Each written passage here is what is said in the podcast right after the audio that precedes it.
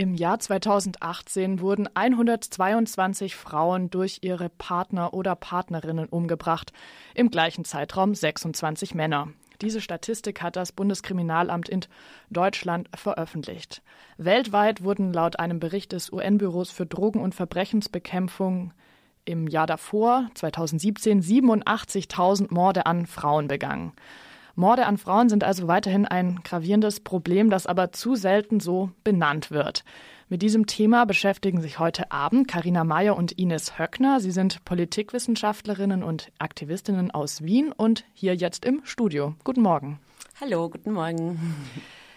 Die erste Frage, die ich euch gern stellen möchte, ist, was ist denn genau ein Feminizid? Ist das jeder Mord an einer Frau? Mhm.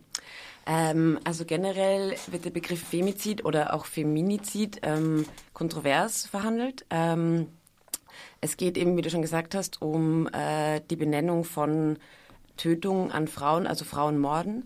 Ähm, außerdem ist der Begriff ein analytischer und auch politischer.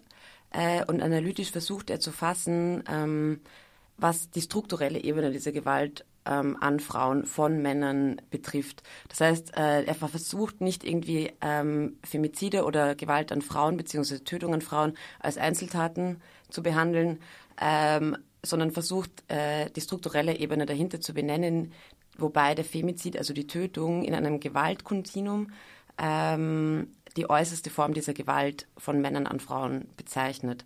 Ähm, das heißt, äh, männliche Dominanzbestreben und patriarchale Besitzansprüche, die sich in unterschiedlichsten Formen artikulieren, äh, sind im Femizid, also in der Tötung der Frau, ähm, die äußerste Form dieses Gewaltkontinuums, die Spitze des Eisbergs sozusagen. Ähm, in Deutschland, äh, das wurde auch vorher schon ein bisschen erwähnt, äh, in Deutschland zum Beispiel besteht, äh, ist die größte Gefahr für Frauen, wie überall auf der Welt, nicht im öffentlichen Bereich, sondern zu Hause äh, wobei ähm, die meisten Taten Beziehungstaten sind und von, den Be von diesen Beziehungstaten ähm, die meisten äh, Morde dann passieren, wenn Frauen sich von ihren Männern trennen wollen. Also besser tot als ähm, verloren sozusagen. Mhm. Dieser Begriff als politischer Begriff ähm, zielt eben genau darum ab, das zu benennen, was die Ines gerade beschrieben hat. Weil politisch und ähm, in der gesellschaftlichen Debatte wird genau diese Dimension, also die vergeschlechtlichte strukturelle Dimension, die hinter diesen Morden steckt, oft entmannt oder irgendwie anders gerechtfertigt. Das heißt, es wird da nicht klar betitelt, dass es sich hier um ein, eine Tat, die mit dem Verhältnis zwischen Männern und Frauen ähm, zu tun hat, die jetzt sich nicht in jeder einzelnen privaten Beziehung äh, wirklich frei jeglicher gesellschaftlicher ähm, Konvention, sage ich mal, bildet, sondern eben ja auch erlernt wird und sich durch Gesamt, die Gesamtgesellschaft zieht. Ja, genau. Also zum Beispiel in Deutschland äh, gibt es den Strafbestand äh, Femizid oder Frauenmord nicht, in der, also nicht im Strafbestand. Ähm, da könnte sich Deutschland sehr viel von Mexiko abschauen. Mexiko wird immer verhandelt als, also es passieren extrem viele Feminizide. Der Begriff Feminizide im Vergleich zu Femizide ähm, wird zwar in der Legislatur in Mexiko äh, fast austauschbar verhandelt, ähm, ist aber ein Strafbestand in Mexiko. Also da könnte sich Deutschland äh, was von Mexiko abschauen in Bezug auf die Benennung von diesen expliziten Morden an Frauen. Mhm. Im Ankündigungstext von dem Workshop heute Abend sagt er, es geht eben nicht um die Einzeltat, sondern es geht darum, wie eben diese extreme Form von Gewalt in der Gesellschaft verankert ist. Auf welche Form ist das denn? Also in welcher Form ist das denn verankert? Genau, also wie, schon, wie du uns schon angekündigt hast, wir sind PolitikwissenschaftlerInnen oder kommen aus einer gesellschaftstheoretischen Perspektive und uns interessiert an dieser spezifischen Gewalt von Männern an Frauen oder Flintpersonen, welche gesellschaftlichen Strukturen, welche Herrschaftsmechanismen, welche, ähm, wie du es genannt hast, Konventionen, Normen stehen dahinter, dass so eine spezifische Gewalt ähm, möglich ist oder in dieser Form so schwer benennbar erscheint. Und unsere Perspektive oder analytisch ähm, interessiert uns eben Gesellschaft als, ähm, als Funktions- oder Strukturzusammenhang und wir versuchen nachzuzeichnen, auch mit bestimmten Autorinnen wie zum Beispiel Silvia Federici, was für eine Zentralität, die Beherrschung und Kontrolle oder auch die Dominanz über weiblichen Körper für dieses System oder für eine kapitalistische bürgerliche Gesellschaft ähm, hat. Und ähm, das zeigt sich in ganz verschiedenen Beispielen. Also Silvia Federici, wie schon gesagt, zeichnet das in, mit der Durchsetzung von Kapitalismus ähm, nach.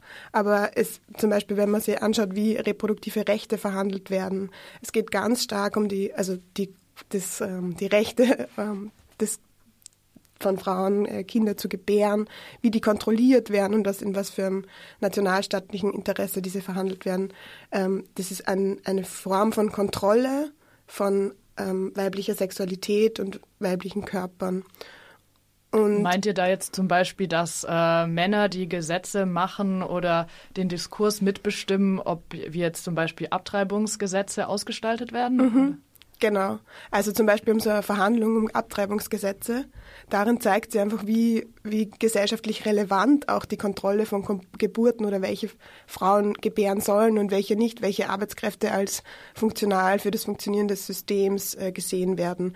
Oder auch zum Beispiel in dem Selbstverständnis, ähm, wie bestimmte antifeministische ähm, Akteure auch auftreten und sagen, also zum Beispiel, was mit der MeToo-Kampagne politisiert wurde und was für eine Reaktion es darauf ge gegeben hat, zeigt sie eben, dass es nicht ein Selbstverständnis gibt, dass ähm, weibliche Körper oder auch eine ähm, sexuelle Selbstbestimmung ähm, sozusagen normal im Mainstream verankert werden. Und uns interessiert eben in Bezug auf Feminizid, was diese gesellschaftliche Gewalt oder auch diese Strukturen, die dahinter liegen, diese vergeschlechtlichte Dimension mit dem Morden an Frauen, also quasi mit dem mit der spezifischen, ähm, mit diesem Extrem quasi zu tun hat. Und unsere, unser Argument wäre, oder eines unserer Argumente wäre, dass man sich die Strukturen dahinter anschaut und auch anschaut, okay, was hat das mit einer Trennung von öffentlichen und privaten Räumen zu tun? Wo passieren eigentlich diese Morde und so weiter? Mhm. Und ähm, diese gesellschaftstheoretische und auch kritische Perspektive von uns ähm, versuchen wir sozusagen auch in einer historischen Tiefe nachzuzeichnen oder beziehungsweise interessiert uns daran auch diese historische Tiefe, ähm, was zum Beispiel eben genau diese Dominanz und Besitz, Besitz und äh, Abwertung weiblicher Körper ähm, historisch immer schon zu tun hatte mit kapitalistischen patriarchalen Verhältnissen, in dem Sinn, als dass ähm, eine Trennung in privat und öffentlich und eine Trennung in reproduktiver und produktiver Sphäre intrinsisch damit verbunden war, weibliche Arbeit und um das zu tun, weibliche Körper abzuwerten und beherrschbar zu machen äh, und in eine private äh, reproduktive Sphäre zu verdrängen, um sozusagen äh, weibliche Arbeit als gratis, also unentlohnte Arbeit ausbeuten zu können und für die Lohnarbeitssphäre also diese Reproduktion von der wahre Arbeitskraft von ArbeiterInnen ähm, möglich zu machen. Mhm. Also das wird heute Abend auf jeden Fall ein äh, theoretischer Blick auf ein ja, Phänomen, sage ich mal, das ja durchaus dann immer sehr emotional ähm, verhandelt wird. Ich würde sagen, wir spielen jetzt noch ein Musikstück erstmal und dann sprechen wir danach noch, wenn noch Zeit bleibt. Ich glaube, wir müssen uns ein bisschen beeilen über die mediale Berichterstattung und vielleicht noch über den Aktivismus, der jetzt erforderlich wäre.